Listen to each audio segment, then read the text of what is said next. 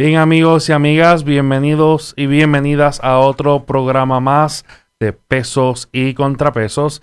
En la tarde de hoy me encuentro con el compañero panelista Jeffrey Martínez Aguiar. Hace tiempo estabas con nosotros, Jeffrey.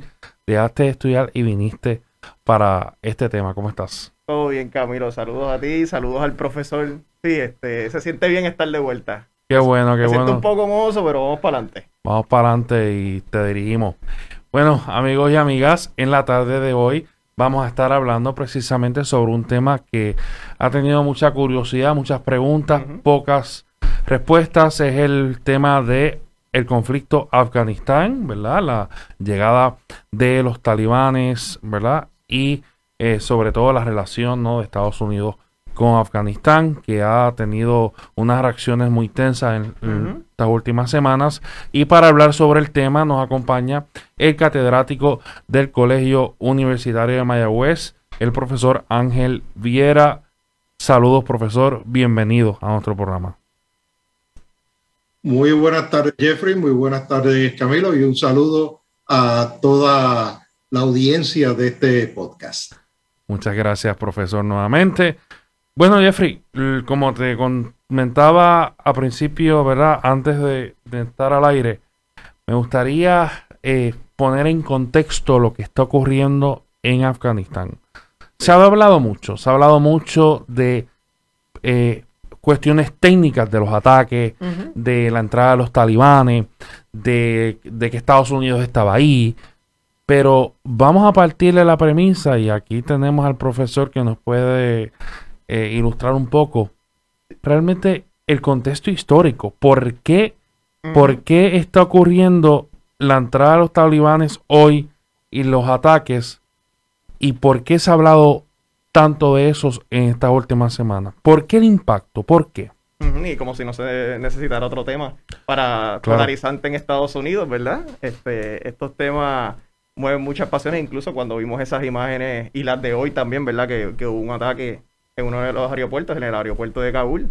Pero por eso mismo, ¿verdad? Como, como este, estamos hablando, muchas personas veo hablando, ¿verdad? Con sus emociones y las pasiones por esas imágenes desastrosas y penosas que estamos viendo. Por eso traemos aquí al profesor para ponerle un poco de contexto, cómo empezó todo y, y cómo llegamos a lo que estamos.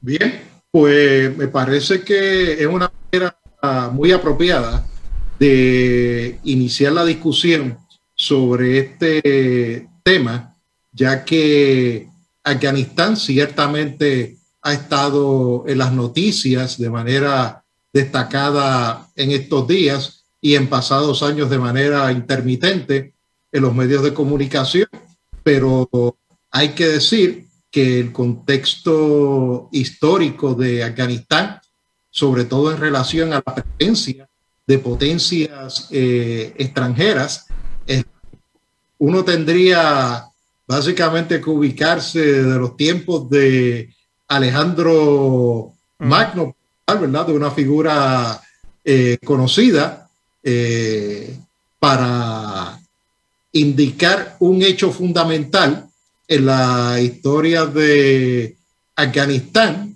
y es la constante presencia extranjera en ese, en ese país. Afganistán, eh, parece que hay que dar también una referencia eh, geográfica. Eh, Afganistán se encuentra eh, básicamente en el centro de Asia, en una zona eh, geopolíticamente muy, muy codiciada, eh, rodeada de grandes imperios a través de su historia. Eh, Macedonia, y ahí se la referencia a Alejandro Magno, fue eh, uno de ellos. Y Afganistán ha sido bien codiciado por su localización geográfica, por la presencia de recursos y la forma en que se comunica con otras partes del Medio Oriente y de Asia. Por esa razón, eh, diversos imperios extranjeros han estado allí y hay una característica fundamental desde los tiempos de Alejandro Magno hasta la, la intervención estadounidense reciente y es el fracaso de estos imperios extranjeros por apropiarse completamente de Afganistán. Y estamos hablando de los grandes imperios de distintas, eh, distintas épocas.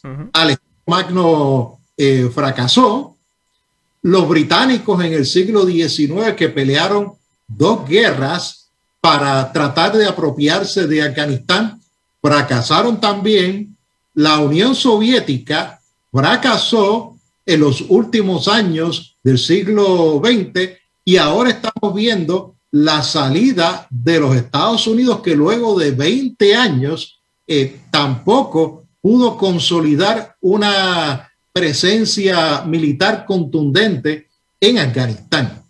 Así es que uno, a base de ese récord histórico, uno tiene que preguntarse, ¿y por qué entonces este fracaso constante de las eh, potencias extranjeras por lo, apoderarse en unos casos del territorio afgano y consolidar su presencia en otros casos? Y ahí viene la cuestión eh, de la geografía y la organización social dentro del territorio afgano. Afganistán es un país eh, montañoso eh, con una característica muy peculiar en términos de que tiene pues múltiples cuevas en estas, en estas montañas y realmente tal cosa como la sociedad afgana mucho en Cuajales realmente estamos hablando de distintas tribus que se encuentran en el territorio afgano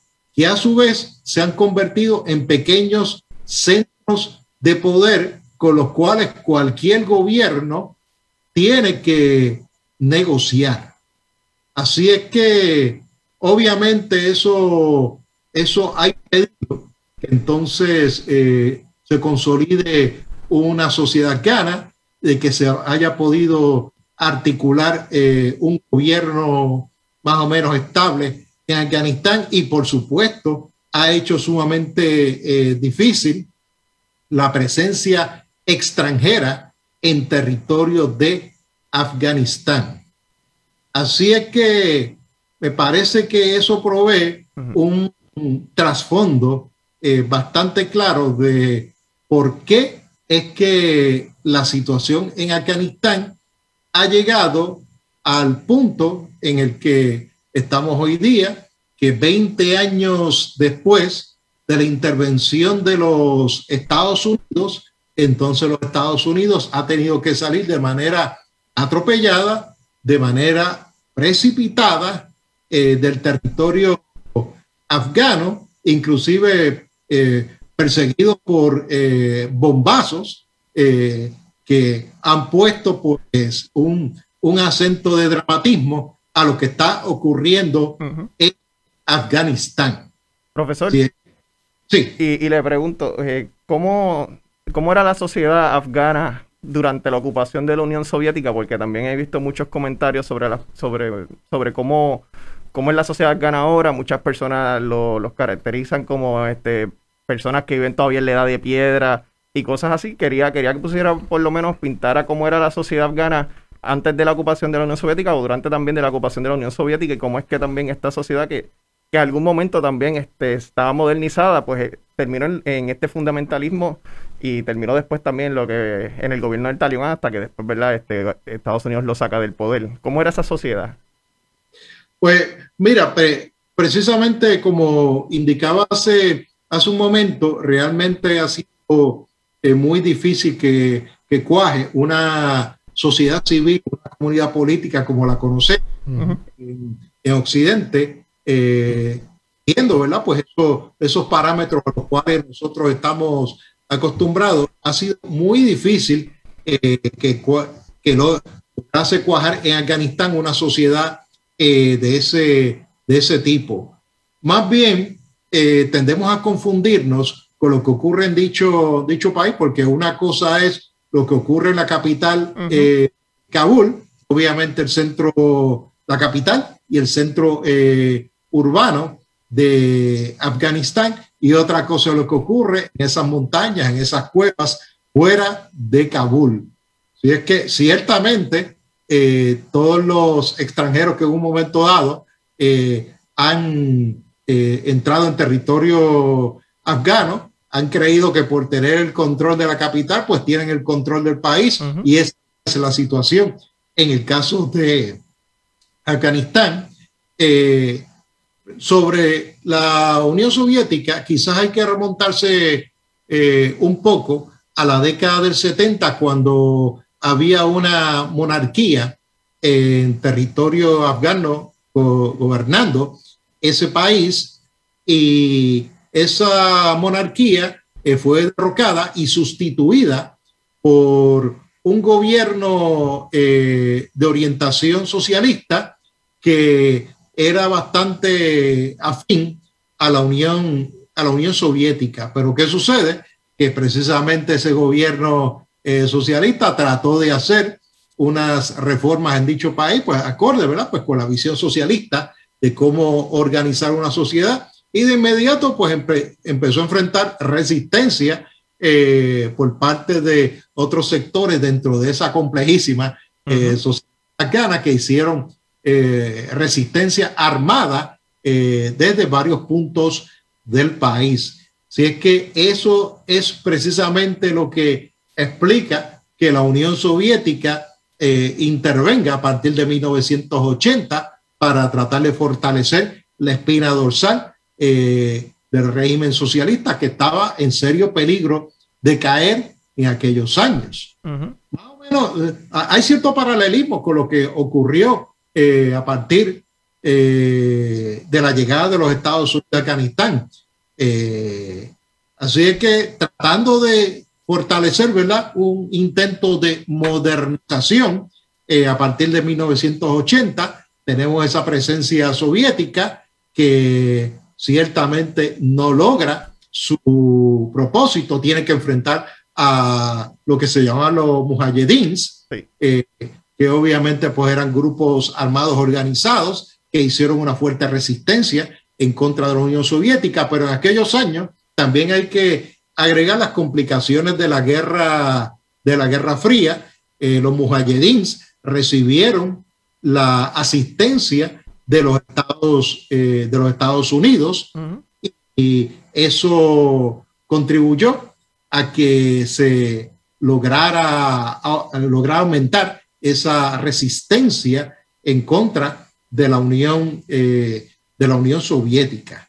Así es que los mujahedins eh, dieron paso eventualmente a otros, a otros grupos eh, armados, eh, básicamente a los, a los talibanes, que entonces fueron los que lograron establecer su, su presencia y convirtieron el territorio afgano en santuario de grupos terroristas como Al Qaeda. Y de hecho, Osama Bin Laden, pues como, sabemos, eh, tuvo eh, el control de las operaciones eh, de Al Qaeda desde el territorio afgano y ahí vienen los ataques de septiembre 11 de 2001, ya acercándonos al aniversario de esa, de esa fecha y ahí es que se produce entonces para tratar de limpiar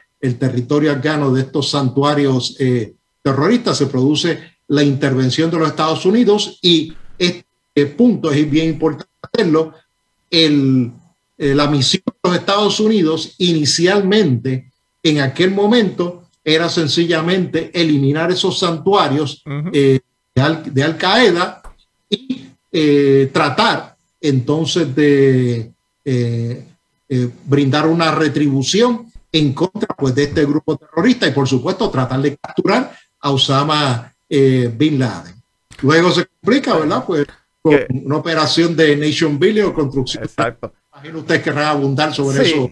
Sí, exactamente, que, que, tan pronto entran, que creo que primero Estados Unidos le había pedido a, a los talibanes que entregaran a Bin Laden, que ellos se niegan.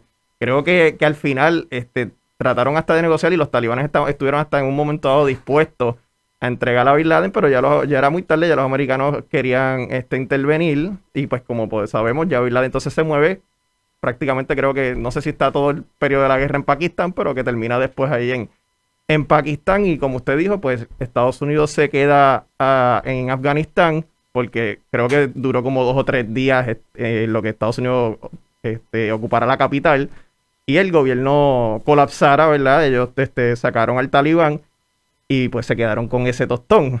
Y aquí es que, que empieza, ¿verdad? Todo esto del nation building, que, que tanto se ha hablado de, de que esto ha costado mucho y lo comparan con el Marshall Plan que hubo después de la Segunda Guerra Mundial en Europa y con Alemania y que esto ha, ha costado como el triple, ¿verdad? Se ha ajustado para la inflación y todo lo demás.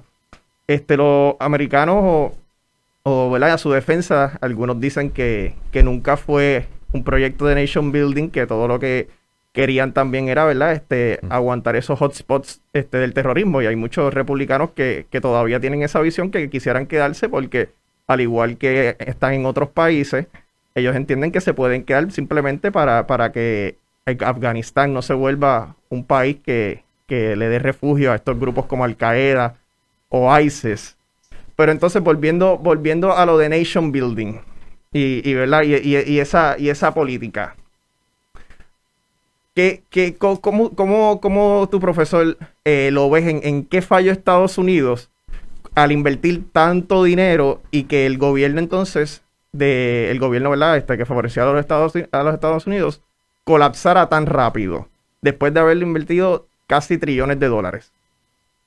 Mira, para este dato, datos precisos sobre esto, eh, el gasto de los Estados Unidos en Afganistán en cerca de 20 años ha sido unos 2.261 eh, eh, trillones de dólares. Y la ayuda al gobierno afgano, eh, que estaba allí hasta hace poco, ya alcanzaba los 3.9 billones de dólares, para que tengamos una idea de todo el dinero que los Estados Unidos ha invertido en esta aventura afgana.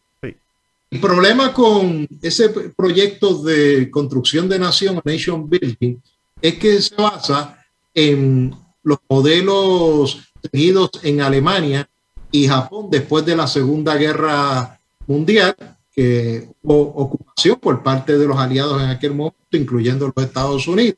En el caso de Japón, por ejemplo, e inclusive los Estados Unidos llegaron a redactar eh, la propia constitución eh, y esos son los modelos que se, eh, eh, en los cuales se basa, ¿verdad? Este concepto de nation building.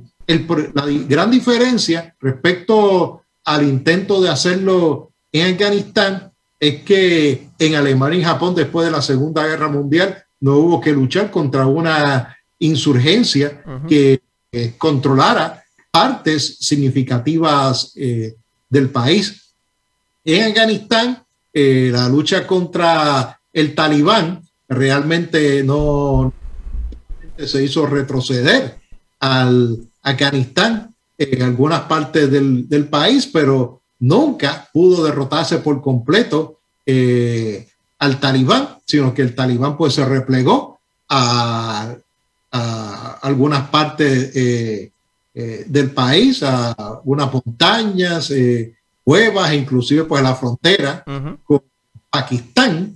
Así es que realmente eh, el, proyecto del Nation Building eh, enfrentó estos obstáculos muy, muy serios. Eh, como ya sugerimos anteriormente, quien controla la capital no necesariamente el resto del país. Y por supuesto, al aplicarlo los modelos de Alemania y de Japón a realidades tan distintas en términos sociales, en términos geográficos y por supuesto en términos políticos, pues eh, eso llevó al colapso, eh, al fracaso pues, de, este, de, este, de este proyecto. Y el presidente Joe Biden, días en los discursos que ha ofrecido, básicamente ha redefinido el interés nacional de los Estados Unidos en este proyecto que ya no es Nation Building, y, evidentemente. Y me estaba interesante, y se lo dejo ahora a Camilo, perdona Camilo, este, que, que siga hablando sobre lo de la capital, porque este, este, leyendo sobre el tema un poco, pues pasa, pasa más o menos lo que pasa posiblemente en Puerto Rico o en Estados Unidos, que uno ve las zonas urbanas y después las compara con las rurales y se tiende, mientras te vas alejando de las capitales, se, se van volviendo un poquito a lo mejor más conservador. Eh, y vi que eso también estaba pasando en Afganistán, tú vas alejándote un poco de Kabul y habían incluso este, provincias o lugares en Afganistán que, que, pues, dado el desorden posiblemente del nuevo gobierno, pues le daban la bienvenida al talibán y a sus cortes del, eh, ¿cómo? Deja ver si lo estoy pronunciando bien, de, del Shira o del Shaira. Este, y le daban la bienvenida porque sí, habían partes de, Afganistán que le estaban dando la bienvenida a estos grupos, más, más, más fuera de, la, de las ciudades grandes. Sí, y debe, debemos recordar también, eh, Jeffrey, que negociar pues con un grupo étnico una parte, una parte del país eh, no implica tampoco eh, controlar la situación porque hay múltiples grupos. Eh, los pastores, por ejemplo, son la mayoría de la población, ciertamente, pero son el 50%. Eh, por ciento. Eh, hay que negociar con los tayicos, hay que negociar con los uzbecos, hay que negociar con los eh, azaras, entre otros grupos. Y obviamente algunos de los jefes tribales pueden en un momento dado llegar a un acuerdo con los talibanes, en otros momentos pues podían llegar a acuerdos con eh, los directivos de las eh, Fuerzas Armadas eh, norteamericanas. Así que realmente estamos hablando de que la situación de que lograr el control de zonas particulares de, de Afganistán, pues era sumamente, sumamente complejo. Quizás Taiwán tiene la, tiene la, la, la, ventaja de conectar mejor con algunos sectores de la población precisamente por su visión islámica, aunque no, no todos, ¿verdad? Estos sectores la, la compartan, pero eh, quizás hay una mayor afinidad religiosa, eh, cultural y, y, social, pues con un grupo islámico, con un grupo pues claramente occidental, respondiendo a otra visión social y cultural. Profesor, y precisamente eh, mi pregunta iba dirigida a ¿Cuál era la hablaron de grupos, ¿no? Hablamos de grupos. ¿Cuál realmente es la diferencia de el Talibán, el Al Qaeda, el Chaira? O sea, ¿cómo, cuál, ¿cuál es la diferencia eh, o semejanzas en cuanto a estos, estos grupos? Son, eh, ¿Guardan alguna relación? algún Usted nos dirá. A esto habría que, a los grupos que mencionaste, habría que agregarle el, el eh, ISIS, eh, el, ISIS. el último que ha, que ha surgido, eh, aparentemente, aparentemente es responsable por lo menos conectado con bombazos que ocurrieron en el aeropuerto de, de Kabul. Pues en esencia lo que diferencia a todos estos grupos es la interpretación de la ley islámica, la forma de ver el, el, el Sharia, eh, hay unos grupos pues más eh, con una interpretación más fundamentalista eh, de la ley islámica, otros con una interpretación pues más, más flexible en términos de cuál debe ser la, la misión de los musulmanes en el plano, en el plano terrenal. para dar un marco de referencia ¿verdad? sobre este eh, sobre este asunto y yo creo que esta, esta comparación que voy a hacer eh, eh, quizá le, le, interese pues a algunos de los videntes ¿verdad? De, este, este podcast. si recuerdan, la revolución islámica allá para el año 1979, la, revolución islámica en Irán. Irán en, aquel momento se consideraba como eh, el país eh, fundamentalista eh, de, aquella, de aquella época, de los años finales de los años 70. es un país que en términos de su visión de la ley islámica ha, variado, ha variado bastante, se ha flexibilizado en lo que eran los años aquellos de el ayatollah, el ayatollah Khomeini, Así es que ya pues otros grupos han, seguido pues la línea, la línea fundamentalista, eh, que son los que vemos del Estado eh, Islámico, Al Qaeda, el ISIS, el ISIS-K. así es que algunos de estos grupos pues tienen diferentes visiones respecto a cuál debe ser el rol de las mujeres, por ejemplo, que se ha discutido mucho en estos, en estos días. Y tomando el marco comparativo de, de Irán, Irán también tenía una, eh, los, iraníes, los ayatolas iraníes tenían también una visión sumamente conservadora, por ejemplo, del rol de, la, de las mujeres. Sin embargo, paulatinamente fueron flexibilizándose, permitiendo el acceso de las mujeres a la educación, inclusive a la educación superior, la educación eh, universitaria y en las universidades eh, iraníes ya se puede ver a las mujeres, obviamente con, con su velo, eh, pero ya siguiendo pues carreras, eh, carreras universitarias. Eh, así es que, obviamente, ¿verdad? Pues esto quizás nos recuerda también la trayectoria del cristianismo en algunos aspectos en este lado, en el este, este lado del mundo, pero evidentemente el, la forma en que caracterizan el, el rol terrenal, el rol político, eh, ciertamente varía. En el caso, en el caso del Estado Islámico, eh, de ISIS e inclusive de, los, de los talibanes, visualizan el establecimiento de califato eh, islámico parecidos a los que había pues, en, otra, en otra época, ¿verdad?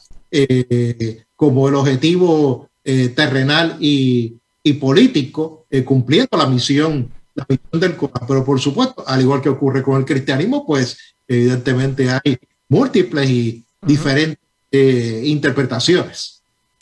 Muy bien, y yo, ¿verdad? No sé si me gustaría entonces hacer como el tracto de, de cómo entonces este grupo de los talibanes llega al poder. ¿Han estado en el poder antes?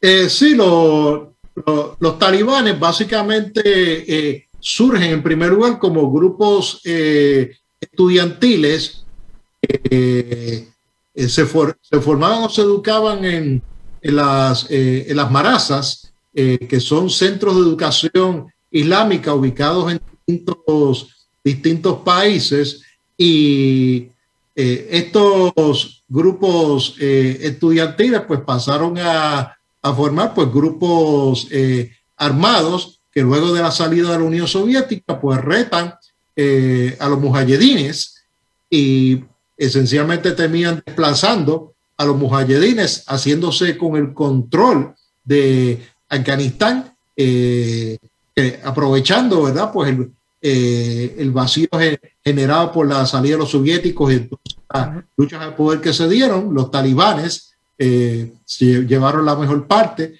terminaron entonces controlando, controlando el país y estableciendo eh, un régimen muy, eh, muy, muy estricto eh, de carácter fundamentalista que tiene afinidades entonces con los grupos terroristas como Al Qaeda y ahí es que viene entonces la presencia de Al Qaeda en Afganistán con las consecuencias que conocemos, ¿verdad? de septiembre 2001.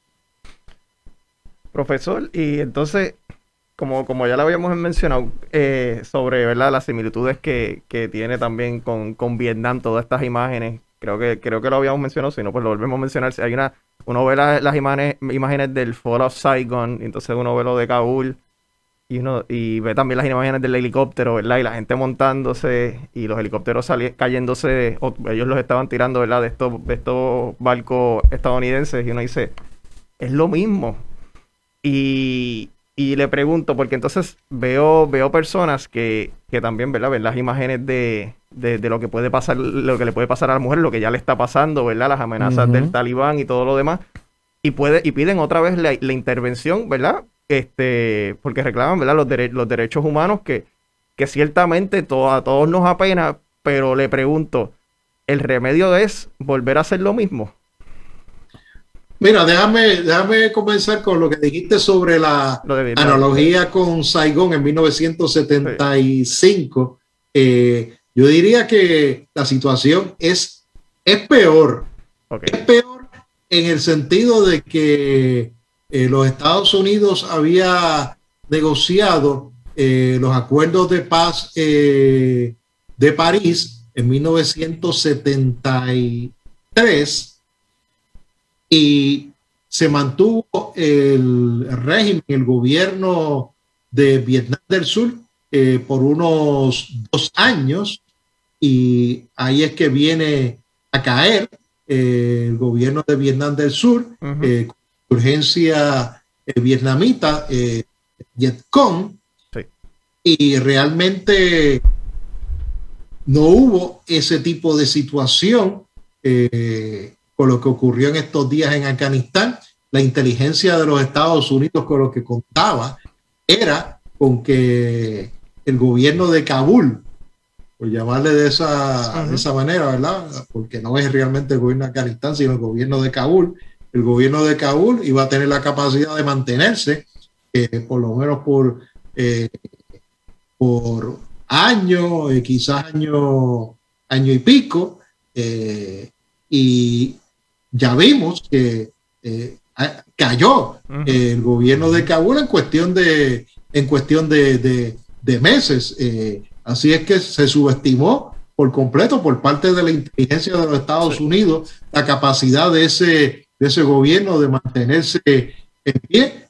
hay que recordar que la salida de los Estados Unidos se produce por lo que se conoce como los eh, acuerdos de, Doha, en el, de Doha, en el 2020, que por cierto no incluyeron al gobierno eh, de Afganistán y el gobierno de Donald Trump en aquel momento eh, entendía que lo, podía lograr una especie de pacto entre el talibán, el gobierno de Kabul, aunque si la presencia de este las negociaciones y los y los Estados Unidos para establecer una especie de gobierno de gobierno por consenso y por supuesto esa fue otra falla total de la inteligencia de los Estados Unidos que sobreestimó la capacidad que tenía el gobierno de el gobierno de, de Kabul y subestimó la capacidad eh, que tenían los talibanes de poder avanzar eh, eh, hacia el control del resto del territorio afgano. Si algo se estaban los hacedores de política estadounidenses era que estamos dejando allí un ejército de 300 mil soldados con fuerza aérea, los no tienen ni siquiera eh, eh, fuerza, aérea, pues sencillamente no les hizo, no les hizo falta. Eh, llegaron unos pocos, unos pocos meses y se desplomó como castillo de naipes ese llamado ejército afgano de 300 mil 300 mil soldados.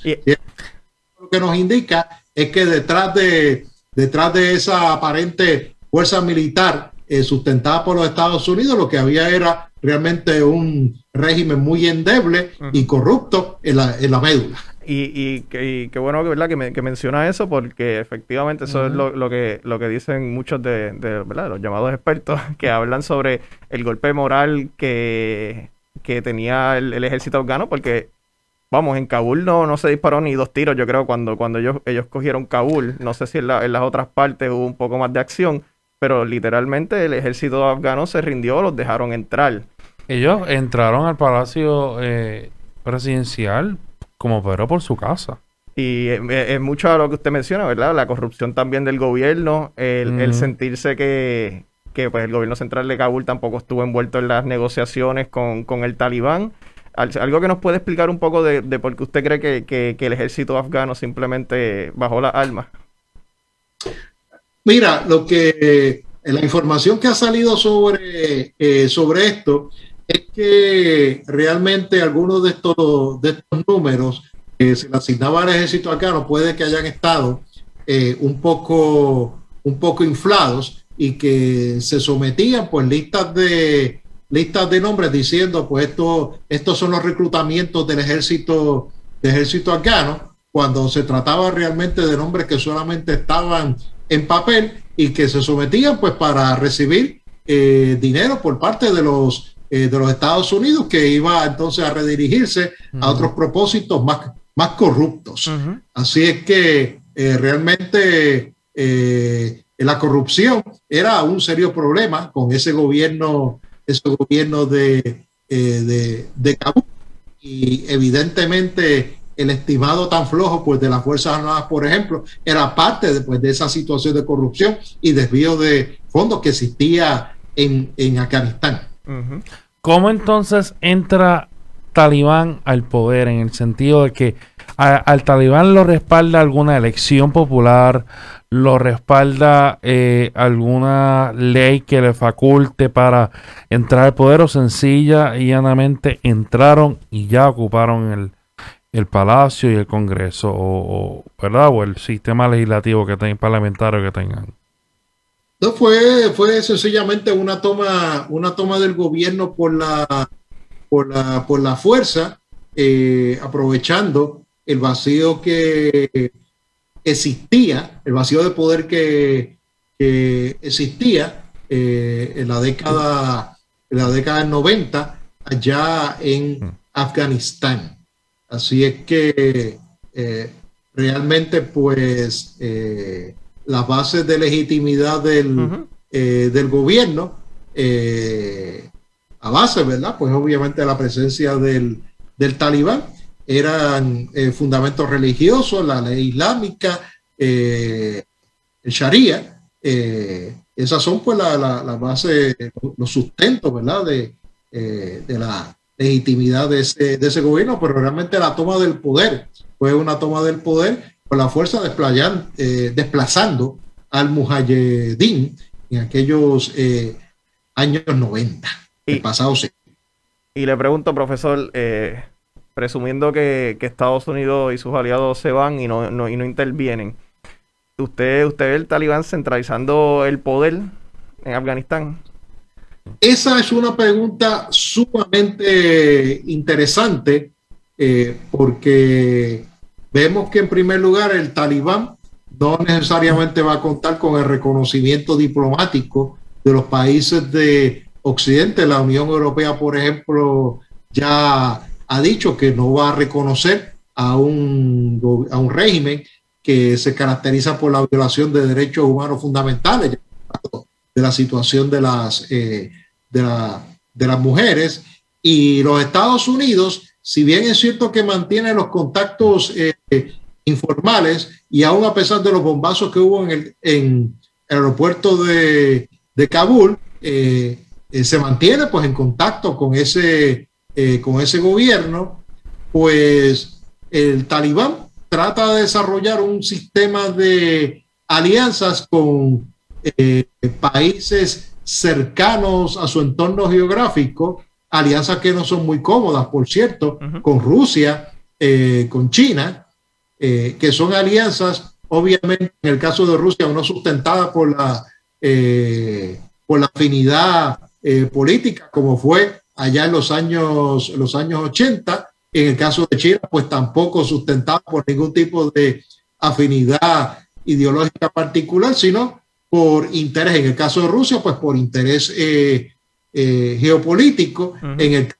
de China, aparte del interés eh, geopolítico y del interés que ellos tienen por extender la ruta de la seda por territorio afgano, también les interesa tratar de mantenerle buenas al régimen del talibán para evitar que sus propias minorías eh, étnicas eh, musulmanas puedan radicalizarse y convertirse en un problema para el gobierno, el gobierno chino. Así es que están haciendo pues ese acto de, ese acto de, balance con Rusia, China y, tratar, porque yo creo que esto es en el interés también del régimen talibán, es tratar de, tratar de mantener una conexión, aunque sea informal, con los Estados Unidos, porque otros grupos como el ISIS-K, por ejemplo, eh, puede, puede ser que entren en, en lucha de poder eh, por el control del territorio afgano, al igual que el propio Talibán tuvo lucha de poder con Mujahedin luego de la salida de la Unión Soviética. Y entonces en seguir los talibanes los pasos eh, del Mujahedin perdiendo el poder eventualmente. Y también que, sabemos que, el gobierno como tal de, Afganistán ahora mismo está casi completamente dependiendo de, ayuda foránea, dinero este, que entra a los bancos este, por ayuda de, Estados Unidos y, sus aliados, que eso es una manera que ellos también, ¿verdad? Este, aprietan ahí para las negociaciones. Sí, sí, definitivamente. A ellos les gustaría que de alguna manera eh, siguiera el, el, flujo de dinero estadounidense, pero tienen un problema eh, esencial con la cuestión de los derechos humanos, mientras no mejore de, de, alguna manera ante los ojos de los, eh, de los Estados Unidos o de la Unión Europea que ya la, que ya la mencionamos, la situación de los derechos humanos, particularmente el trato eh, hacia las mujeres, pues eso es bien difícil. Ya el talibán eh, ha dicho que va a respetar los derechos de las, de las mujeres, no obstáculos para eh, la continuación de los esfuerzos educativos que se iniciaron eh, durante la ocupación eh, estadounidense, pero es una, es una promesa que todo el mundo está realmente velando a ver si de verdad la, van a, van a cumplir, porque basado en el historial del talibán de, los años, de los años 90, si siguen siendo aquel talibán o si ahora se convierte en un talibán 2.0, pues realmente eso está por verse. Y, le pregunto, lo de Camilo, que usted mencionó ahorita que, entendía, este, y me corría si estoy equivocado, que, que, la caída de Saigon no fue tan fuerte como, como la de Kabul. Entonces le pregunto, porque muchos muchos medios de, eh, incluso los, de medios de derecha, Fox News y todo esto, pues llaman que este es el peor desastre militar de los Estados Unidos, peor que Vietnam, peor que, a lo mejor lo que fue lo del Bay of Pigs y un montón de cosas. ¿Usted ve esto como el peor desastre militar de los Estados Unidos? Hay una, una analogía que de hecho tú la mencionaste, que es la, analogía con eh, Bahía de Bahía de Cochinos, eh, playa, playa en términos del desastre de la de la inteligencia, el fracaso de los estimados de la inteligencia estadounidense. Y yo creo que hay mucho, mucho de eso. Eh, y la, esta, salida, esta salida precipitada eh, nos lleva a la situación irónica de ver como una decisión fundamentalmente acertada, como yo entiendo que fue la decisión de Joe Biden de continuar con los eh, acuerdos de Doha y tratar de salir de Afganistán en el menor tiempo posible, eh, la ejecución de esa decisión que entiendo que es fundamentalmente acertada, pues ha sido, ha sido un, desastre. Se pudieron haber hecho las cosas, eh, las cosas de otro, de otro modo. Es difícil determinarlo porque eh, la alternativa hubiera sido mantener una presencia militar por algún tiempo prolongado, pero cuánto tiempo, pues evidentemente es difícil de, difícil de determinar. Así es que eh, realmente pues se trata de una eh, situación sumamente, sumamente complicada. Mm. No, y, y, y, lo, de, lo de los acuerdos de dos que Sí, las personas dicen, pero es que no habían muerto americanos hace como dos, o tres años, no nos estaban atacando, pero como usted bien dice, si Joe Biden, y yo no soy, ¿verdad?, este fanático de Joe Biden, pero si Joe Biden no hubiese retirado las tropas cuando las retiró, sabemos que el plan de contingencia fue un fracaso, pero si no hubiera este, honrado ese acuerdo, pues las cosas este, iban a cambiar completamente. O sea, iban así a empezar a posiblemente a, así atacar a americanos o, las cosas iban a escalar un poco más porque no iban a haber honrado ese acuerdo que hicieron con el talibán, que no es que iban a quedarse como 10 años sin matar americanos ni nada.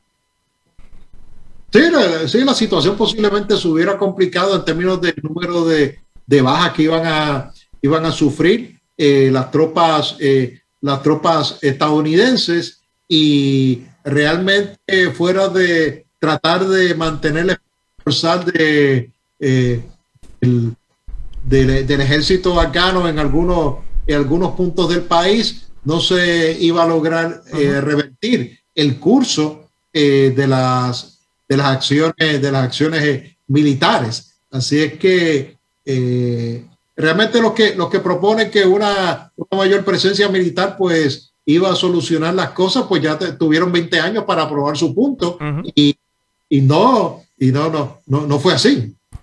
Profesor, y, y lleno ya a un poco el tema de la salida de Estados Unidos, pues sabemos que ya eh, de una manera gradualmente había una disminución, una movilidad en las tropas eh, de, Estados, de, de Afganistán a Estados Unidos, pero ¿cree que usted cree que la salida de Estados Unidos hasta el momento fue una salida abrupta, fue una eh, de eh, se, rindió Estados Unidos ante el grupo talibán? Mira, en un discurso que hace poco dio eh, Joe, Joe Biden, específicamente el discurso del 16 de, de agosto, él trató de explicarle al pueblo estadounidense que esto se debe a una reorientación eh, de las prioridades eh, y la utilización de los recursos de los Estados Unidos. Eh, esto ciertamente tiene todo el, perfil de una derrota aceptada, claro. Y, y, estratégica, pero al mismo, al mismo tiempo, Biden quizás tratando de dar la mejor cara a todo este asunto, indicó, mire, es que el proyecto de Nation Building no es la manera de, eh, de lidiar con el asunto del terrorismo, que sigue siendo una preocupación de seguridad nacional para los Estados Unidos, pero hay que hacer esto de otra manera, no lo que hicimos en, Afganistán, de meternos en el, proyecto sobre todo por las particularidades de aquel país, de reconstruir ese país desde, desde sus bases, sino de lidiar con el asunto del terrorismo eh, de, otra, de, otra, de otra manera, un poco más, eh, más ágil. Estados Unidos en este momento le preocupa eh, lo, que está ocurriendo en, en Asia, le preocupa la, presencia de, de, la ampliación de la influencia, de la influencia china. eso pues es algo que ciertamente le preocupa a los Estados Unidos y Biden mismo en su discurso se ocupó de indicar que esa iba, hacia ahí se iba a redirigir la atención eh, estratégica de los Estados Unidos. Y ya no estaba en el interés de los Estados Unidos seguir con el proyecto del Nation Building en Afganistán, porque realmente Estados Unidos estaba allí para eh, extirpar la raíz del terrorismo, para contener al terrorismo y eso pues ya no se iba a cumplir con el propósito del nation building. El discurso de los derechos humanos, que obviamente podría ser utilizado por algunos sectores, ¿verdad? Eh, que favorece una mayor eh, presencia o injerencia de los Estados Unidos en lugares como Afganistán, parece que no es suficiente para mover a los Estados Unidos en este momento eh, de, la, de la historia dirigir la utilización de sus recursos militares, sus recursos económicos en esa, en esa dirección. Así es que los Estados Unidos, pues más bien tiene interés en otras partes eh, del mundo, en la competencia con China como un rival, como un eh, coloso económico y que va fortaleciéndose eh, geopolíticamente en la región asiática. Y Biden, este discurso, 16 de agosto decía, nada más le gustaría eh, precisamente a potencias como China que nos quedáramos, eh, nos quedáramos para siempre empantanados en Afganistán y no tengamos la capacidad de hacerle frente eh, a los retos, a los retos que la expansión económica y geopolítica en el espacio asiático representa la presencia, la presencia de, China. Profesor, y, y ¿verdad? Como, como última pregunta, ¿qué usted cree del, si, si bien Estados Unidos tiene intereses en otros, en otros países, eh, ¿qué usted piensa sobre la cantidad de municiones, de equipo, de, de, de armamento que dejó Estados Unidos o que ha dejado Estados Unidos eh, en Afganistán. Y le digo porque eso es uno de los planteamientos, sobre todo el sector republicano en Estados Unidos, eh, el presidente, el expresidente eh, Donald Trump salió en defensa, en, en requerimiento a, a, ese, a, a esa actitud de parte del gobierno Biden, en que sencillamente le dejaron de todo y para todo a los, a, al- a los talibanes. Mira, yo creo que eso es un punto importante y posiblemente los republicanos ahí pues tengan eh, un argumento, un argumento muy eh, sólido, Claro. A- aunque hay que, hay que ver, ¿verdad? Si los, si los republicanos que hasta hace poco estuvieron en el poder no compartían la misma, eh, in- la misma inteligencia eh, confusa y, y falsa que llevó a los demócratas eh, a tomar sus, sus decisiones. Todo este armamento se supone que estuviera en manos del ejército, del ejército de los 300 mil hombres. Eh, así es que realmente no se, no se, no se contaba con que esta fuerza militar pues iba a colapsar tan rápido y que entonces esto, este equipo, este armamento iba a caer en las manos que no, no- no se supone que estuvieran. Y yo creo que puede ser más, eh, más peligroso en el sentido de que eh, quizás en algunas partes del país no caiga este armamento en manos de los talibanes, sino que caiga en manos de otros, eh, de otros grupos más, eh, eh, más, más virulentos. Así es que Ujú. ciertamente eso, eso es, un, eso es un, un peligro. Y me parece que independientemente pues, de quién haga el, el el planteamiento, esto responde a una falla de, inteli- de inteligencia y a un descuido eh, monumental en términos de, de pensar dónde eventualmente iba a, caer este equipo militar. Profesor, eh, primero yo entiendo que es un tema que podemos estar aquí hablando eh, mucho más tiempo, pero lamentablemente eh, el tiempo nos traiciona. Primeramente queremos agradecerle por, por dedicarnos su tiempo, sobre todo su sabiduría en, en ilustrarnos a- en este tema. Le extendemos la invitación para una próxima ocasión. Así que si tiene algunas últimas palabras, ¿verdad? Que quiera, que quiera hablar, pues el micrófono es suyo. Muy agradecido por el compartir y por la oportunidad de dirigirme eh, a los videntes y oyentes eh, de, este, este podcast. Así es que eh, muchísimas gracias a ustedes por esta, por esta oportunidad. Muchas gracias, muchas gracias a Verónica públicamente que nos refirió al profesor, así que siempre, siempre aquí a la orden, profesor. Y un saludo a Verónica. Seguro. Bien, amigos, Jeffrey, si tú tienes hambre, yo tengo hambre, podemos pedirle sándwich y nómadas cocina mexicana. Esto lo puedes pedir por Uber Eats o por Uva. Cuando estás almorzando, no quieres salir de la oficina, te llevan la comida a tu oficina. Oye, excelente. El otro día pro- probé la, pedí la Mila. eh, un Yo le echo cheddar a la mila. Ah, Mm. pues ya lo saben. Y vi que hay un, un sándwich nuevo de, Sí, de con Eladio, de croqueta. Y Ah, no, el el de Eladio. también, el de Eladio y el de croqueta. mm. Ah, pues ya lo saben, así que sándwich y nómada cocina mexicana. Este podcast también lo pueden ver por la página de Piso 13. Igualmente, si no nos has seguido en las redes sociales, ¿qué esperas? Búscanos en Instagram, arroba pesos y contrapesos. Facebook, eh, pesos y contrapesos. Twitter, arroba pesos PR. Y eh, Spotify y Apple Podcasts. Así que será hasta la próxima ocasión en un programa más de pesos y contrapesos.